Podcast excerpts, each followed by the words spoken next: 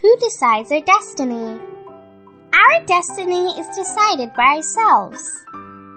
Whether there are blessings or not in our present life is determined by whether we created and accumulated good karma in the past. The key to change our destiny lies in our aspiration, in our body and mind.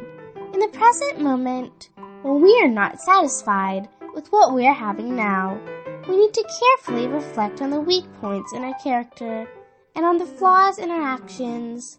When these are revised, our destiny could be changed accordingly. Changing our destiny is not to work on something that is unreal or unattainable, as if to revise something outside.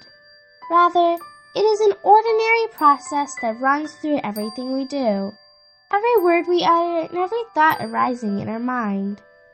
Whether we could change destiny or not depends on our sincerity, confidence, the energy of taking actions, and moreover, long time and non-stop persistence.